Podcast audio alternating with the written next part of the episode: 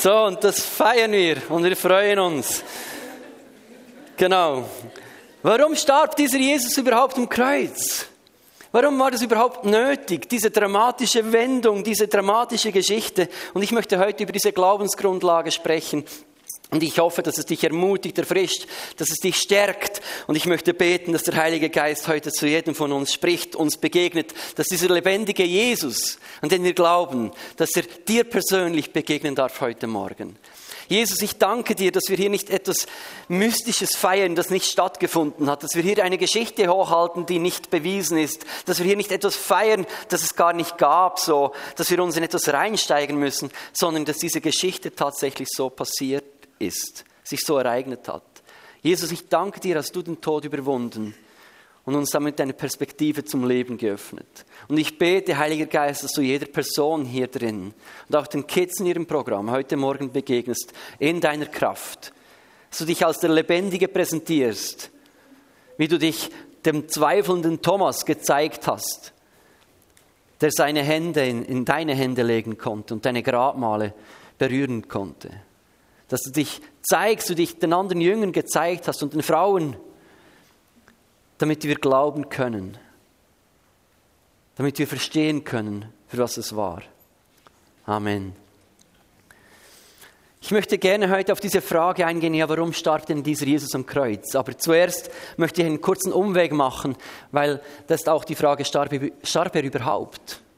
Gerade heute Morgen in der NZZ habe ich das gelesen online, dass ein Historiker, der sagt, ja, könnte ja sein, dass er gar nicht gestorben ist. Es gibt diese These der Bewusstlosigkeit, dass er nur kurz ein bisschen weggetreten war und dann später im Grab wieder zu sich gekommen ist. Es gibt diese These der Stellvertretertheorie, wo man sagt, es war gar nicht Jesus am Kreuz, sondern es war ein anderer. Es gibt äh, die These, dass er zwar starb, aber gar nicht auferstanden ist. Es gibt ganz viele Versuche von Menschen, dieses Wunder von Ostern wegzuerklären, weil wenn es tatsächlich passiert ist, dann müsste man gut hinhören, oder?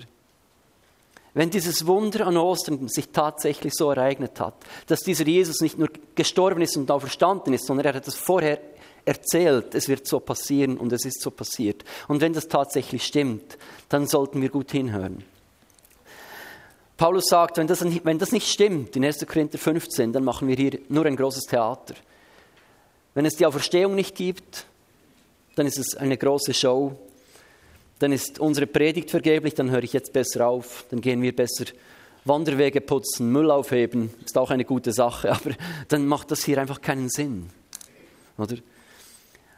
Und es gibt viele Menschen, die haben sich auch auf die Suche gemacht und haben das untersucht. Einige davon, zum Beispiel der Lee Strobel, ein amerikanischer Journalist, der war total atheistisch unterwegs und seine Frau kam dann zum Glauben an Jesus. Und das hat ihn total aufgewühlt.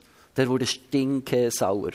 Dann hat er sich zu seiner Lebensaufgabe gemacht, diesen Glauben zu widerlegen und hat gesagt, das, der zentrale Punkt ist ja das Kreuz und die Auferstehung. Ich muss nur das widerlegen und dann kommt meine Frau wieder zurück zum Atheismus.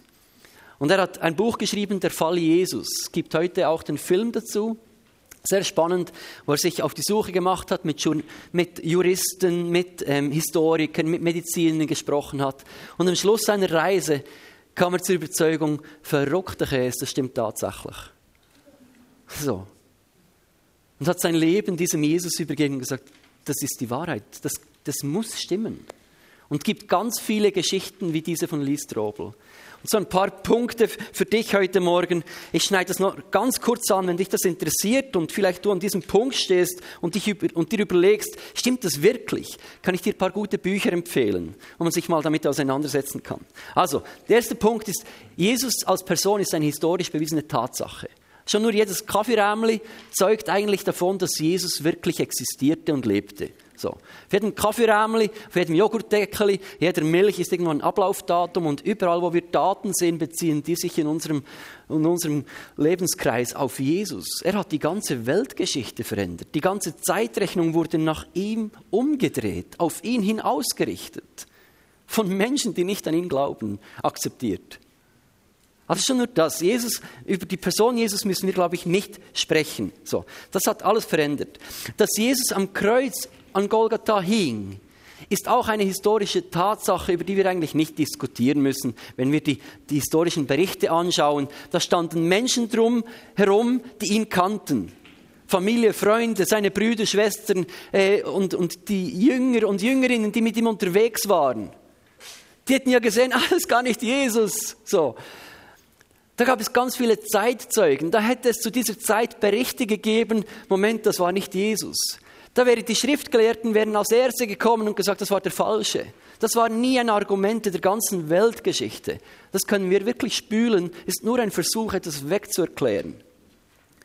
Jesus war bekannt, er war sehr gut bekannt in der Region, er hat für sehr, sehr viel Aufruhr gesorgt. So, da kann man nicht irgendjemand Fremden ans Kreuz hängen und alle sagen, ja, das muss Jesus sein. Er war eine öffentliche Person, wo Tausende von Menschen ihm nachgefolgt sind. So. Drittens ist dann die Frage, wenn er am Kreuz hing, ist er auch gestorben? Da gibt es einzelne Mediziner, die sagen, ja, vielleicht hat er ja so einen Pleura-Erguss, so wie eine Ansammlung von Blut und Wasser in der Lunge. Und mit dem Stich in die Seite war das so wie ein Entlastungsstich, dass er dann wieder atmen konnte. Und darum war er gar nicht richtig tot. Und im Grab später ist er wieder zu sich gekommen. Kann man so sehen? Muss man aber nicht, sage ich mal. Das ist, ist auch für mich ein Erklärungsversuch. Weil alles, was wir lesen, ist, dass für alle, die dabei standen, war die Sachlage extrem klar. Da waren medizinisch geschulte Offiziere dabei.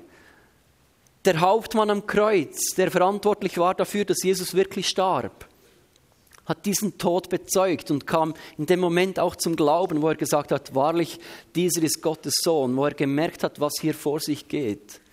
Die waren geschult, das muss man machen mit Menschen, die man kreuzigt. Normalerweise ist man erstickt am Kreuz, weil, wenn man sich nicht mehr aufrichten konnte. Und damit es nicht zu lange geht, hat man den Menschen die Beine gebrochen. Jetzt das Problem war, dass in der Bibel Jahrhunderte vorher war beschrieben, dass Jesus die Beine nicht gebrochen werden. Und sie wurden ihm nicht gebrochen. Auch hier sich, haben sich ganz viele Prophetien erfüllt. Das ist beschrieben im Psalm 22, sie werden die Kleider verlosen. Ist alles so eingetreten, wie David es hunderte Jahre zuvor schon gesehen hatte. Und Jesus hing am Kreuz und er war schon vorher tot. Als sie ihm nämlich die Beine brechen wollte, wollten, haben sie festgestellt, Jesus ist tot. Und der Offizier hat den medizinischen Check gemacht. Stimmt das wirklich? Und er wusste, was man tun muss, um das rauszufinden. Und er sticht ihm zwischen die Rippen in die Seite und das, was da rauskommt, ist Blut und Wasser. Von Medizinern auch untersucht worden, die gesagt haben, das ist ein Hinweis darauf, dass Jesus an einem Herzstillstand gestorben ist. Medizinisch belegt. Für den Offizier und die dabei stehenden war die Sachlage klar. Der Offizier würde nie Risiko eingehen und einen zum Tode verurteilten frühzeitig runternehmen, weil dann hätte er selber mit dem Leben bezahlt. Also die ganze Geschichte spricht dafür, dass da Jesus hing und er wirklich starb an diesem Kreuz von Golgatha dass er wirklich tot war. Und auch die, die Gegner wussten, dass es Jesus war. Die Gegner wussten, dass er tot war. Ihr einziger Versuch, das Ganze dann wegzuerklären von den Schriftgelehrten und Pharisäern, war der, dass sie gesagt haben, der Leichnam wurde gestohlen. Weißt du, wenn Jesus nicht tot war, wenn es nicht Jesus gewesen wäre, dann hätte sie ganz viele Argumente gehabt. Das kam gar nie auf. Das war gar nie eine Diskussion. Für alle war die Sachlage total klar. Gesagt, er muss tot sein. Und darum haben sie gesagt, weißt du was, wir berufen uns auf das Argument, sie haben den Leichnam einfach gestohlen. So.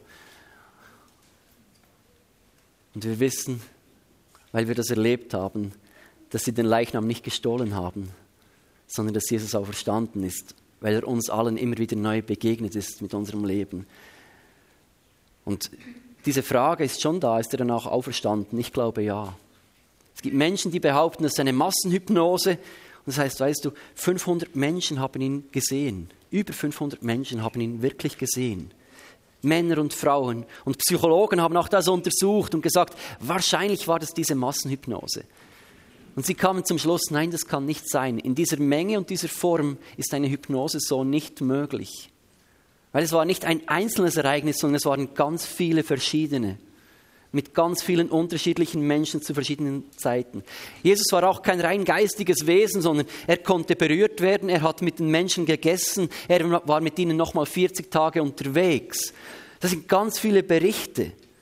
Und für mich das, das Hauptargument im Ganzen ist eigentlich, dass aus der Gruppe der Verräter von den Schriftgelehrten und Pharisäern, die sich gegen Jesus verschworen haben, haben sich dann etliche danach zu Jesus bekehrt, weil sie haben ihn selber erlebt und sie haben angefangen zu glauben. Die, die ihn gekreuzigt haben, kamen zum Glauben. Deswegen haben wir heute so tolle Insider-Infos in der Bibel.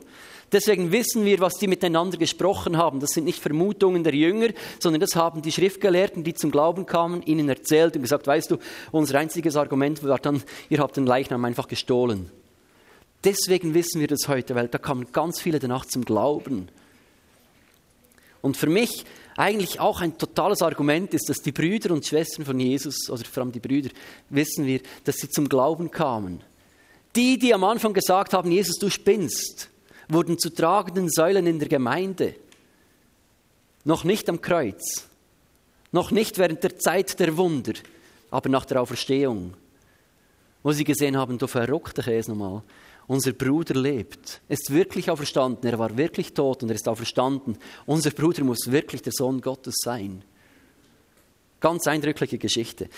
Das sind so ein paar historische Facts, ganz am Rande gestreift. Aber ein anderes Zeugnis, das dafür spricht, dass Jesus lebt, hat mit unserem Leben zu tun, nämlich dass du und ich das immer wieder erleben können, ganz praktisch. Und ich habe Franzi Giger gebeten, sie hat ein paar Dinge erlebt und gesagt, Franzi, erzähl uns doch mal ein bisschen aus deinem Leben, wie hast du erlebt, dass Jesus lebt? Danke, dass du da bist und uns etwas erzählst, wie du das erlebt hast. Kommt. Es kommt. Ah, jetzt ist gut. Ja, guten Morgen zusammen. Ich habe wirklich etwas ähm, mega Schönes erlebt für mich, obwohl es traurig ist. Ich habe, mein Vater ist gestorben und die, die unsere Familie kennen, die wissen so ein bisschen, eben, er war krank, er, ist, er, ist, er hat Schizophrenie gehabt. Und wir waren vier Kinder und eine starke Mutter und einen kranken Vater. Ich habe ihn nie ähm, gesund kennt. Aber vor einem Monat, also er ist am 3. April gestorben und am 12. März habe ich das Telefon bekommen, dass er krank ist. Und er ist dann einen Monat später gestorben, am, 12., äh, am 3. April, am 12. April in der Beerdigung. Gehabt. Das war so schön. Gewesen. Wir durften ihn alle dürfen begleiten als Kind und ich hätte mir das nie vorstellen können. Weil ich habe ihn nur krank kennt. Ich habe nie eine Beziehung zu ihm. Ich habe meine Kinder zum Beispiel haben einen wunderbaren Daddy. Ich hatte das nie gehabt. Aber ich habe auch nie stark darunter gelitten, weil ich auch viel, ähm, ich bin viel bei Freundinnen war und habe, habe wirklich dort so ein, bisschen, äh, ein normales Familienverhältnis kennenlernen. Und warum stehe ich heute Morgen hier? Ich habe Jesus wirklich erlebt. Ähm, wir haben die letzten 24 Stunden als, als Kind, also wir vier, waren beim Vater. Gewesen die ganze Nacht. Mein Bruder ist dann heimgegangen, aber wir Schwestern. Und es war so schön. Es ist, wir durften Lobpreis singen, wir durften mit ihm beten. Ähm, gegen Schluss, er hat sich nicht mehr bewegen er hat nur noch die Augen bewegt. Und es ist einfach, es ist so schön gewesen. Und ich habe, ich habe zu ihm eine Beziehung aufbauen. Ich meine, das kann nur Jesus schaffen. Ich habe, ich habe ihn nie gekannt, versteht er? Nie. Und nachher kommt das Telefon und ich, ich darf ihn so viel besuchen. Ich habe ihn futtern, ich habe ihn waschen und das ist für mich ein, ein mega Geschenk gewesen, und das kommt direkt vom Himmel. Und die letzten 24 Stunden, die wir bei ihm waren, sind, wirklich für uns Geschwister, die auch Plätze weit, ja, eine Befreiung auch gewesen. Wir durften ihn schicken, oder? Wir, er war auch Christ. Er hat übrigens meiner Mutter wollen, ähm, beweisen, dass Gott nicht echt ist und dass, dass Jesus nie existiert hat. Und er hat angefangen, die Bibel zu lesen. Und nachher hat es mir der Ärmel genommen. Und er hat gemerkt, doch, es stimmt. Es stimmt alles. Und er hat mit seiner speziellen Art hat er viele Leute auch berühren ähm, es war ganz eine gemischte Beerdigung zum Beispiel. Es sind sehr viele ja, spezielle Leute auch gekommen. Und was mich berührt an all dem, am Tod auch von meinem Vater, ist, dass er hinterlädt etwas. Und zwar ist das einfach auch ein Erbe. Und das haben wir auch bei Jesus. Vielleicht müssen wir uns manchmal auf die Suche machen, was ist Jesus sein Erbe, oder? Ähm, das Erbe, das mir mein Vater hat hinterlassen, sind ganz klar die speziellen Menschen. Und ich muss sagen, ich habe, ich habe nie eine grosse Liebe für die Leute gehabt. Das sage ich ganz offen. Ich, ich habe mich nie angesprochen gefühlt, weil schon mein Vater so speziell war. Ich dachte, nee, die lassen wir gescheiter. Und an dieser Beerdigung habe ich so eine Liebe bekommen für die Leute. Es war so schön, ich durfte mit so vielen Leuten reden. Und das ist einfach, das kann nur Jesus. Nur er, nur er kann das, oder? Sachen in unserem Herzen ansprechen, die wir nie davon hätten gedacht. Genau. Ja. Juhu! Danke vielmals, Franzi. Mich berührt, auch zu hören, wie er das erlebt hat, dass er einfach die Gegenwart von Jesus erlebt hat, in diesem, diesem Prozess in Abschied zu nehmen, oder ich gemerkt, das ist nicht der tote Gott, sondern es ist ein Gott, der sich wirklich beweist, der da ist. Genau. Merci fünfmal. Genau, und das ist so ein Zeugnis. Ich glaube, wir alle könnten einander Geschichten erzählen. Wie haben wir diesen Auferstandenen erlebt? Vielleicht sind es simple Dinge beim Einkaufen, vielleicht auf der Suche nach irgendetwas, vielleicht in deinem Leben eine, eine Fügung, aber es sind immer wieder kleine Geschichten, die uns darauf hinweisen, dieser Jesus lebt wirklich. Darum möchte ich jetzt zu dieser Frage kommen, ja, warum denn das Ganze? Warum wurde er gekreuzigt? Warum ist er auferstanden? Was bringt das Ganze? Und was soll das Ganze? Weil, weißt du, der, der Tod von Jesus, ich habe es gesagt, er war angekündigt. Das war kein so Zufallsereignis, naja, dumm gelaufen, haben sie sich anders vorgestellt gehabt und jetzt plötzliches Ende, so, sondern der Tod von Jesus war angekündigt, Jesus wusste, das muss so kommen, da war ein Plan dahinter. Da war eine göttliche Strategie dahinter. Psalm 22, Jesaja 43, Jahrhunderte Jahre vorher hat man, haben Propheten gesehen, was geschehen wird von diesem leidenden Gottesknecht, von Jesus, wie er am Kreuz hängt, haben Menschen schon hunderte Jahre vorher genau gesehen und beschrieben in der Bibel. Das wurde nicht nachträglich geschrieben, ist auch historisch belegt, dass diese Bü Bücher älter sind. Genau. Und Jesus selber betonte, das muss so sein, dass ich sterbe und auferstehe als Petrus ihn davon abhalten wollte, sagt er, hinter mich Satan, es muss so sein. Auch er hätte den Kelch lieber an sich vorbeigehen lassen und lieber einen anderen Weg gewählt. Aber er sagte, ich stelle mich dieser Aufgabe, es muss so sein. Und die Antworten darauf, warum das so sein musste, möchte ich euch mit dem Kreuz bringen, weil ich glaube, wir haben im Kreuz diese zwei Symbole, die uns helfen, das zu verstehen. Wir haben das Plus und das Minus und mit diesen zwei Symbolen möchte ich euch etwas darstellen heute. Ich habe vor zehn Jahren im Ecclesia das eine Bild schon mal gebraucht. Ähm, vielleicht ist es eine Auffrischung für die einen. Aber ich habe etwas mitgebracht. Wir sind ja hier im Berner Oberland. Ähm, da sind wir ja eher eine ländliche Region und vertraut mit Dingen. Ich habe etwas mitgebracht, das nicht sehr gut riecht. Und zwar ein bisschen Kuhmist. So, ich lasse den jetzt noch zu. Genau. Weil wenn wir, wenn wir über das Kreuz sprechen, kommen wir nicht drum herum, über Mist zu sprechen. Und ich glaube, Mist verstehen viele Leute heute besser als Sünde. Für uns moderne Menschen ist Sünde irgendwie, wenn wir heute Mittag dann zu viel essen werden, zu viel Schokihasen essen oder zu viel Süßes. Für viele ist Sündigen so etwas. Hat nichts mit Moral zu tun, sondern geht es mehr um Lebensstil, ich esse zu viel oder ich lebe ein bisschen ungesund oder irgendwie sowas, habe mir was gegönnt. Mehr fast lustiger Anflug. Aber Sünde ist eigentlich etwas total Dramatisches und ich möchte es eigentlich mehr mit, mit dem Mist unseres Lebens vergleichen. Weil weißt du, die Bibel sagt, dass jeder Mensch so ein Problem hat. Das Problem, eben Sünde genannt, oder ich sage dem, das Problem mit dem Mist des Lebens. Dass wir ein Problem haben, dass etwas in unserem Leben drin sitzt, das einfach stinkt. Und das geht da nicht um Essverhalten, sondern es geht um ein Beziehungsproblem. Das beschrieben ist, dass so wie sich Adam und Eva von Gott abgewandt haben, aus dieser Beziehung gelöst haben und sich dann im ganzen Lauf der Geschichte etwas entfaltet hat und etwas angefangen hat zu stinken. So hat das jeder von uns auch getan mit seinem eigenen Leben. Bewusst oder unbewusst haben wir uns immer wieder von Gott abgewandt. Wir haben ihn ignoriert. Wir haben uns vom Leben getrennt. Und damit auch gezeigt, dass wir alle nicht besser sind als Adam und Eva selber, die sich von ihm abgewandt haben. Wir haben mit unserem Leben gezeigt, dass wir selber nicht besser sind als sie. Weil wir Gott ignorierten, weil wir uns nicht dem Leben zugewandt haben, sondern vom Leben abgewandt haben. Wir wollten unsere eigenen Wege gehen. Wir wollten besser sein als Gott. Wir wollten es besser wissen und alles im Griff haben. Das ist Mist des Lebens.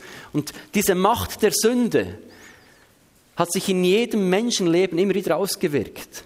Du sagst, nein, bei mir doch nicht, ich bin ein guter Mensch. Und sagen, doch, auch in deinem Leben und in meinem Leben haben wir diese Dimension von Mist, wenn wir ganz ehrlich sind.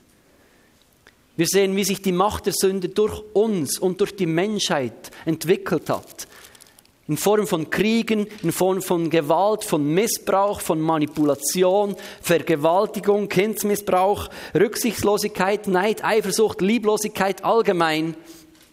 Und du sagst vielleicht, ich bin doch kein Terrorist und kein Mörder und kein Vergewaltiger und kein Verbrecher und kein Kindsmisshandler.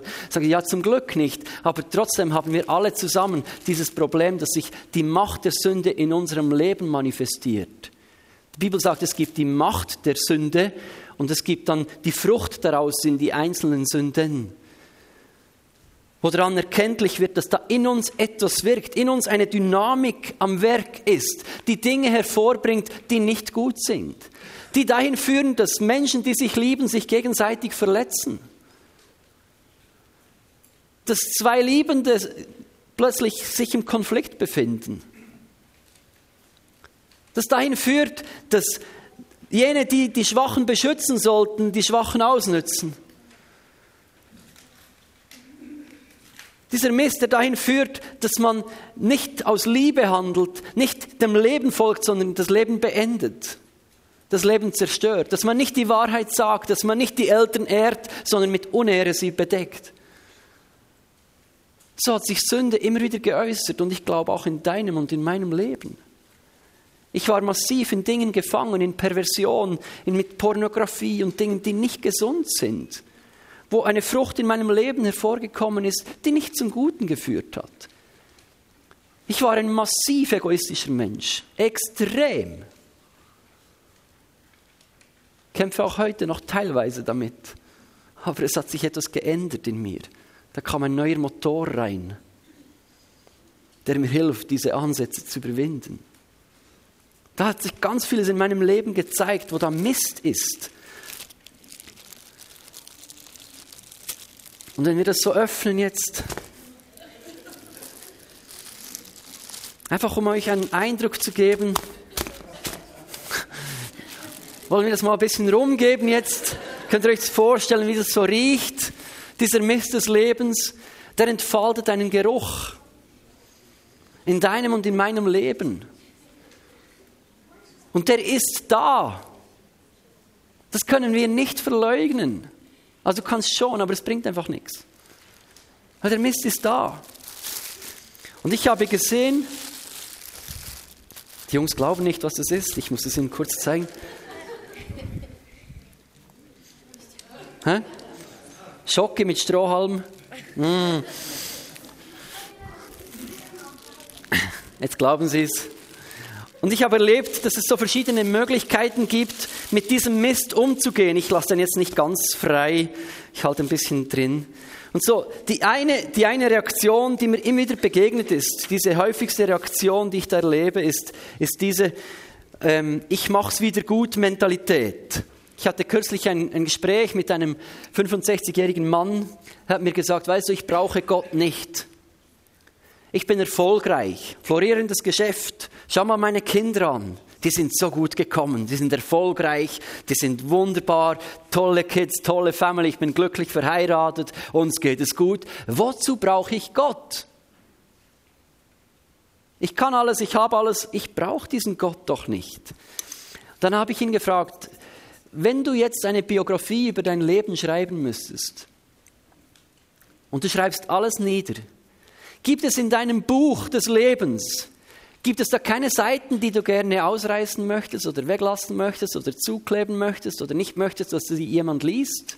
Sagt sie, doch, doch, doch, natürlich. Oh, und da kamen ihm Beispiele in den Sinn, oder? Viele Beispiele. Viele Beispiele. Und es kommt mir so vor wie diese Mentalität, dass wir versuchen, etwas zu kompensieren. Und er hat immer gesagt, weißt du, das ist doch nicht so schlimm. Das ist doch nicht so schlimm. Ja, ist schon ein bisschen Mist. Ja, das ist nicht so gut gelaufen. Oh, das ist nicht so schlimm. Bin doch ein guter Mann. So.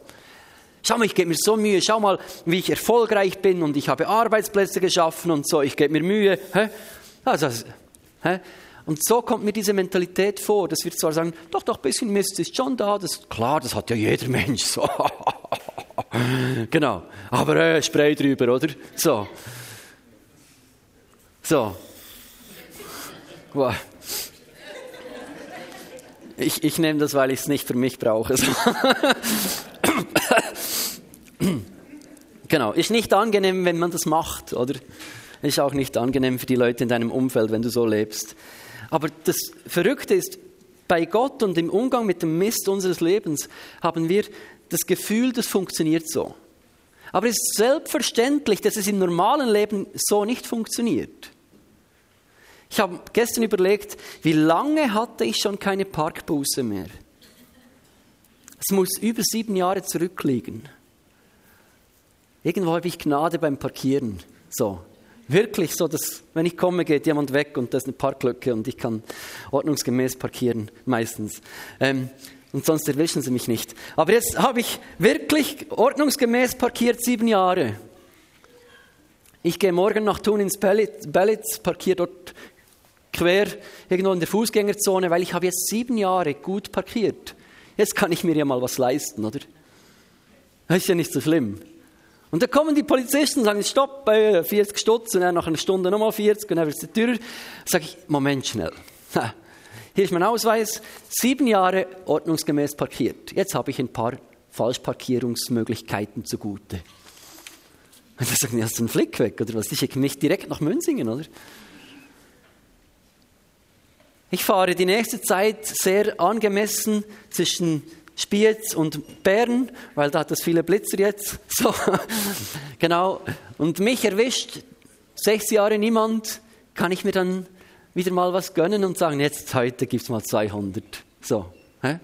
Und machst Blitz und sie erwischen dich und du sagst, ja, aber Moment, ich mache es anders. Ich zahle die Buße nicht, so, ich zahle sie nicht, dafür fahre ich die nächsten zwei Jahre 20 zu wenig. Deal. Und jeder Polizist sagt, cooler Deal, Hammer, machen wir. Gut, echt. So, so. Und für uns ist klar, dass es nicht geht, aber mit Gott und mit dem Mist unseres Lebens denken wir irgendwie, man kann etwas kompensieren manchmal. Das geht einfach nicht. Das Zweite, was mir oft begegnet ist, ist, dass Menschen einfach gesagt haben, nicht Schwamm drüber, sondern Decke drüber. Das ist doch nicht so schlimm. Das weiß ja niemand von mir. Das muss man nur ein bisschen zudecken. So. Ne? Solange es niemand weiß, macht es auch niemanden heiß. Und ich halte es schön im Verborgenen. Das ist auch eine gute Strategie im Umgang mit Mist. Ich weiß nicht, was jetzt schlimmer ist, ob das Deo oder der Mist im Moment. So, genau. Ähm, Entschuldigung, ich hatte kürzlich das schon mal gemacht in Solothurn und da war ein Mann in der ersten Reihe, der war allergisch auf das Ding. Dann hat er Hustenattacke gehabt. Genau, deswegen mache ich es jetzt nicht so intensiv. Gut, aber wir können, wir können das auch einfach ignorieren und zudecken und so tun, als nichts gewesen wäre. Vielleicht sind wir ja so stark schon dran gewöhnt. Ja, ein bisschen Mist gehört halt zu jedem Menschen, oder? Das ist normal in unserem Leben. Das ist, so, ist nicht so schlimm, muss man auch nicht an die große Glocke hängen. Ich bin ja sonst ein guter Mann oder eine Frau oder was auch immer. So, ich gebe mir ja Mühe. So, und sind dann gleichzeitig empört über die tragischen Dinge. Zu Recht. Sind empört, wenn in der Kirche ein Missbrauchsskandal aufgedeckt wird. Wo ich denke, wir müssen uns empören über solche Sachen. Aber da sind wir manchmal nicht so ehrlich zu uns selber, weil wir das gleiche Muster tagtäglich auch immer wieder praktizieren. Was hat die Kirche gemacht? Zudecken, niemandem sagen, ist ja nicht so schlimm. Das nächste Mal machen wir es besser. Das hat die Kirche gemacht. Machen wir das nicht auch tagtäglich in unserem Leben? dass wir Mist produzieren und dann so tun, als wäre es nicht so schlimm. Und statt dass wir den Mist bereinigen und klären, einfach zudecken und niemandem zeigen und davon ausgehen, dass es auch niemanden betrifft, aber oft vergessen, dass wir, wenn wir verheiratet sind, dass es immer auch Ehepartnerin oder Ehepartner betrifft. Egal, ob es eine direkte Tat ist im Zusammenhang mit Partnerin oder Partner, das, hat ein, das, das löst etwas aus, weil da beginnt etwas zu stinken. Da produzieren wir diesen Mist. Das reicht nicht einfach zuzudecken, weil das heißt, dass eines Tages dieser Moment kommt, wo jede Decke weggehoben wird, wo alles ans Licht kommt. Und jetzt ist die Möglichkeit, diesen Mist des Lebens zu klären und nicht erst später. Das, diese Möglichkeit besteht jetzt. Und Römer 3 sagt, jeder Mensch hat so Mist in seinem Leben. Einige recht großen, einige nur vielleicht ganz wenig, aber jeder hat dieses Mistproblem. Und wir können das weder ignorieren noch wegsprayen. Das löst sich nicht von selber auf. Und wenn wir darüber sprechen, warum starb Jesus am Kreuz, dann genau deswegen. Und das, dafür steht das Minus im Kreuz, weil er gekommen ist, um uns etwas wegzunehmen. Er ist gekommen, dieses Mistproblem von uns Menschen ein für alle Mal zu lösen. Vielleicht ist es Mist, den du selber gebracht hast. Mist aus deinen falschen Entscheidungen, aus schlechten Taten. Vielleicht ist es auch Mist, der in dein Leben reingeführt wurde von anderen Menschen, die dich nicht richtig behandelt haben, die dich verletzt haben, beleidigt haben, was auch immer. Und Jesus kam, damit wir jeden Mist, alles, was uns an Schlimmem widerfahren ist und alles, was wir an Schlechtem getan haben, allem, was nicht dem Gerechtigkeitsstandard Gottes entspricht, dass wir das ein für alle Mal ihm geben können, weil er das für uns trägt. Da reicht kein Opferlamm. Dafür braucht es Jesus, der mit seinem gerechten Leben gestorben ist. Es heißt, er hat die Strafe bezahlt. Kolosser 2,14 heißt, er hat den Schuldbrief getilgt oder den Mist geklärt, der mit seinen Forderungen gegen uns gestanden ist. Und er hat ihn aufgehoben und ihn an das Kreuz geheftet. Das ist das, was Jesus gemacht hat an Ostern und ein Angebot an dich gerichtet hat und gesagt, schau mal, du kannst mit allen Mist, jeden, egal wie groß, wie viel und was, egal wie er stinkt und wie er nicht stinkt und was es ist, du kannst mir alles geben. Alles. Und hat, als er noch am Kreuze hing, hat er diesem Mörder neben sich diese Gnade angeboten. Bevor er ans Kreuz geheftet wurde, hat er diesem Barabbas, dem anderen Mörder, Gnade ermöglicht. Das ist nicht fair, das ist nicht gerecht, aber das ist Gnade. Und das hat Jesus uns ermöglicht. Er sagt, schau mal, liebes Kind, liebe Tochter, lieber Sohn, was du machen kannst an Ostern, ist immer wieder deinen Mist mir zu geben und zu bringen. Dass das, wo sich die Macht der Sünde in unserem Leben manifestiert hat, wo es stinkt und wo es nicht gut ist, dass wir das ihm geben können, weil er hat es für uns ein für alle Mal geklärt. Darum starb er, um uns etwas wegzunehmen, was so richtig stinkt. Und vielleicht merken wir gar nicht mehr, dass es stinkt, weil wir uns schon so sehr daran gewöhnt haben, dass es zu unserem Leben gehört. Aber es ist dieses Angebot von Jesus. Er starb, um uns etwas wegzunehmen. Und das Zweite im Kreuz ist dieses Plus. Weißt du, das wäre noch das eine. Und oft bleiben wir eben hier stehen. Arme Sünder haben was falsch gemacht, da ist Mist. Jesus, bitte vergeb mir und gehen zurück ins arme Sünderleben und machen wieder Mist und gehen wieder zum Kreuz und so. Aber Jesus hat am Kreuz und mit der Auferstehung etwas ermöglicht, nämlich neues Leben. Er hat etwas draufgelegt. Er hat uns über das hinaus noch beschenkt. Ich habe vor ein paar Jahren, war ich an einem Jugendgottesdienst, war ich predigen, war da Student, mausearm und die wollten mir eine Gage geben. Ja, die hätte es echt gut brauchen können. Ich glaube, das war irgendwie 100 oder 300 Stutz, echt viel Geld. So. Und die Frau, die mir das übergeben hätte sollen, ähm, war selber knapp bei Kasse und hat das eingesteckt. Und ein, zwei Jahre später kam sie weinend an einem Gottesdienst auf mich zu und gesagt, ich muss dir was bekennen, ich habe dich bestohlen. Ich habe dir diese 100 oder 300 Franken gestohlen, die hätte ich dir geben müssen. Und ich habe gedacht, yes, so gut. Nachträglich gibt es noch eine Gage, oder super. Ich habe schon überlegt, wo ich essen gehe oder was wir machen damit. So. Super Geschichte. In dem Moment sagt Gott, und du wirst dieser Frau vergeben und ihr die Schulter lassen. Ja, natürlich. Natürlich. Ich habe ihr Vergebung zugesprochen, gesagt, hey, du musst mir das Geld nicht geben, habe dir diese Schuld erlassen. Und wo ich das gesagt habe, höre ich die Stimme Gottes nochmal und sagt, und ich möchte, dass du etwas darüber hinaus tust ich möchte, dass du sie beschenkst. Nein, Jesus, also jetzt nicht noch, also jetzt habe ich schon die Schulter lassen, jetzt nicht noch etwas drauflegen. Es geht doch. Und ich hatte per Zufall eine Hunderternote im Sack und wusste, ich muss die dieser Frau geben. Und ich habe ihr das Evangelium dort nochmal erklärt und es mir selber so unter die Knochen gefahren, wo ich gemerkt habe, das ist das, was Jesus gemacht hat. Er hat das nicht nur Schuld weggenommen, und gesagt, es ist schon gut, ich vergebe dir, bestraf dich nicht, habe das gemacht, habe ich auf mich genommen, sondern er hat uns allen darüber hinaus etwas geschenkt, das das hier alles übertrifft.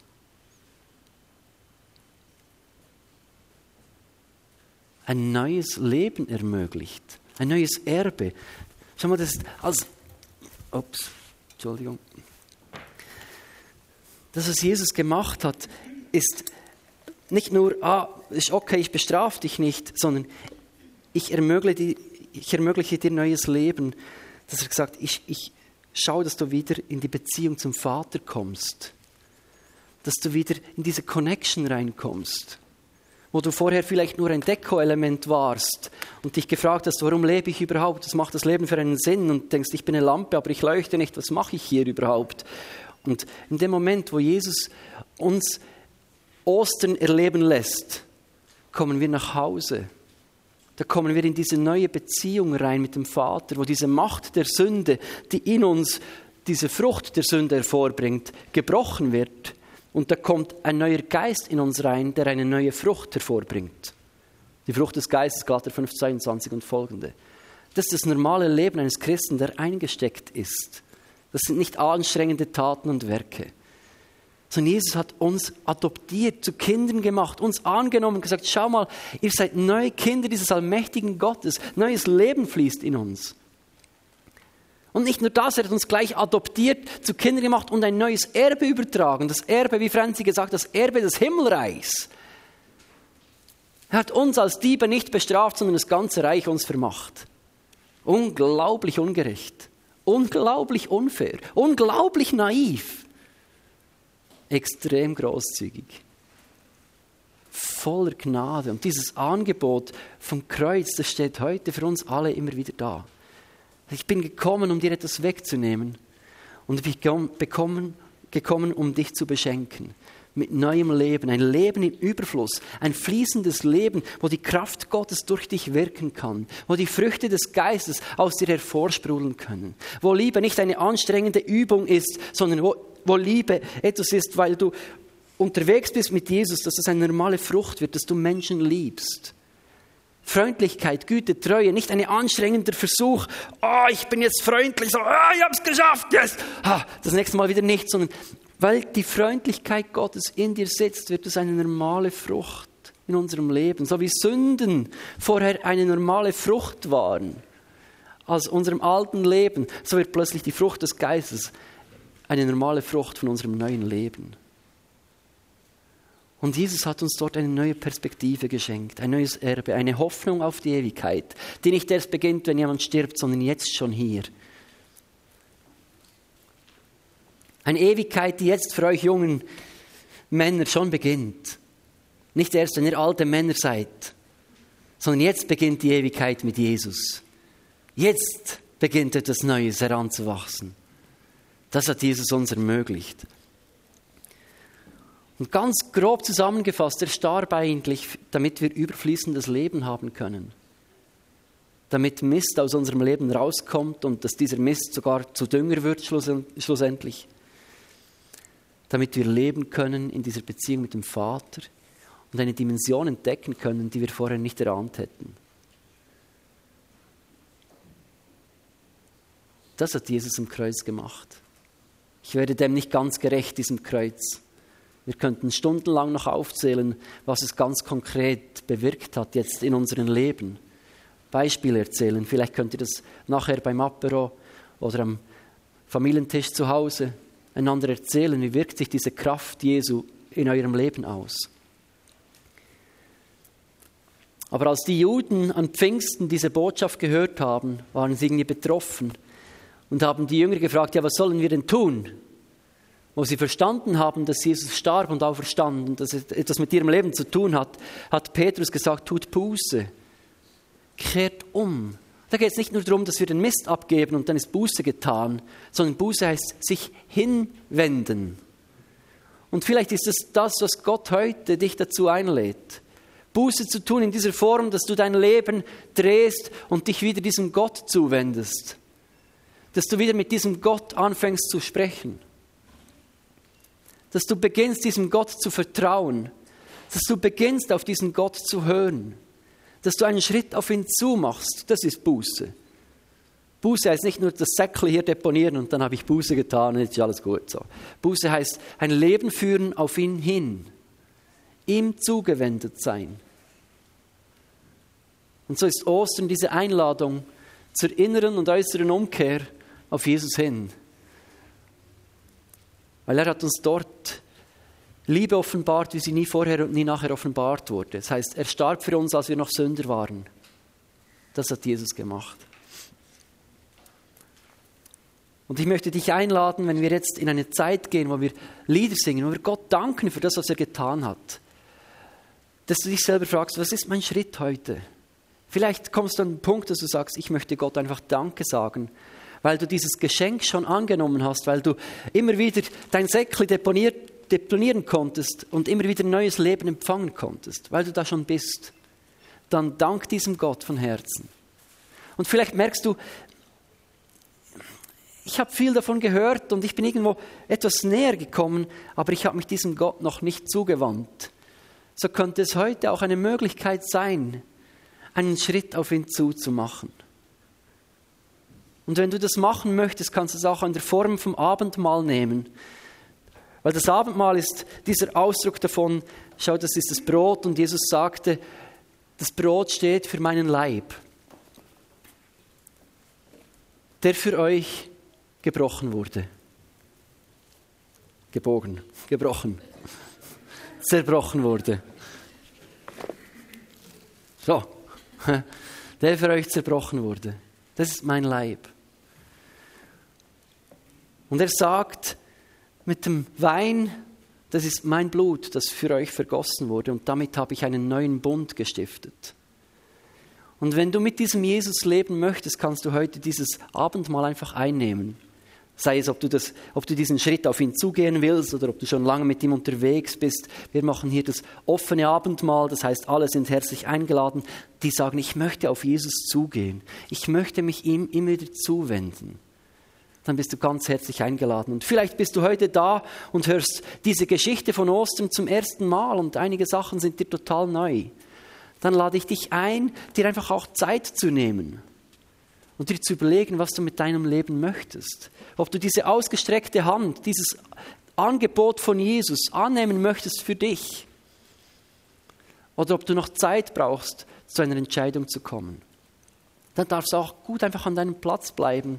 So, wir machen keine Strichlisten, wer jetzt das Abendmahl nimmt und wer nicht. So, das entscheidet jeder für sich selber. Es geht auch nicht darum, ob du dich heilig genug fühlst, das zu nehmen sondern wir Sünder brauchen das am meisten, oder? Es geht darum, was du mit Jesus machen willst. Willst du auf ihn zu oder nicht? Und während dem Lobpreis haben wir hier auch noch so ein paar Post-it-Zettel mit Stiften. Vielleicht merkst du es für mich auch dran, mal Mist zu definieren.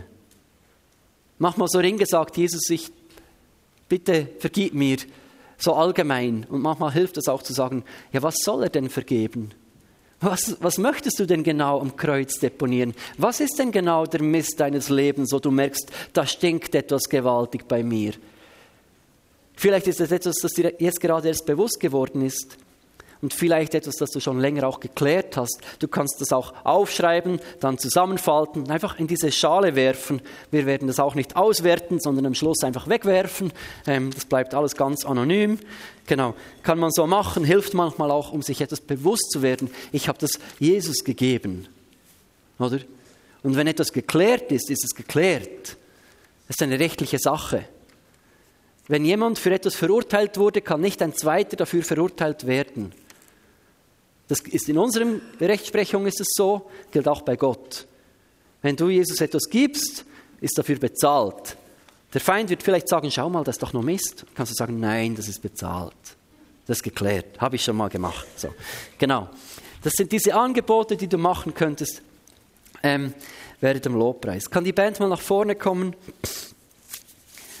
Und vielleicht können wir zusammen aufstehen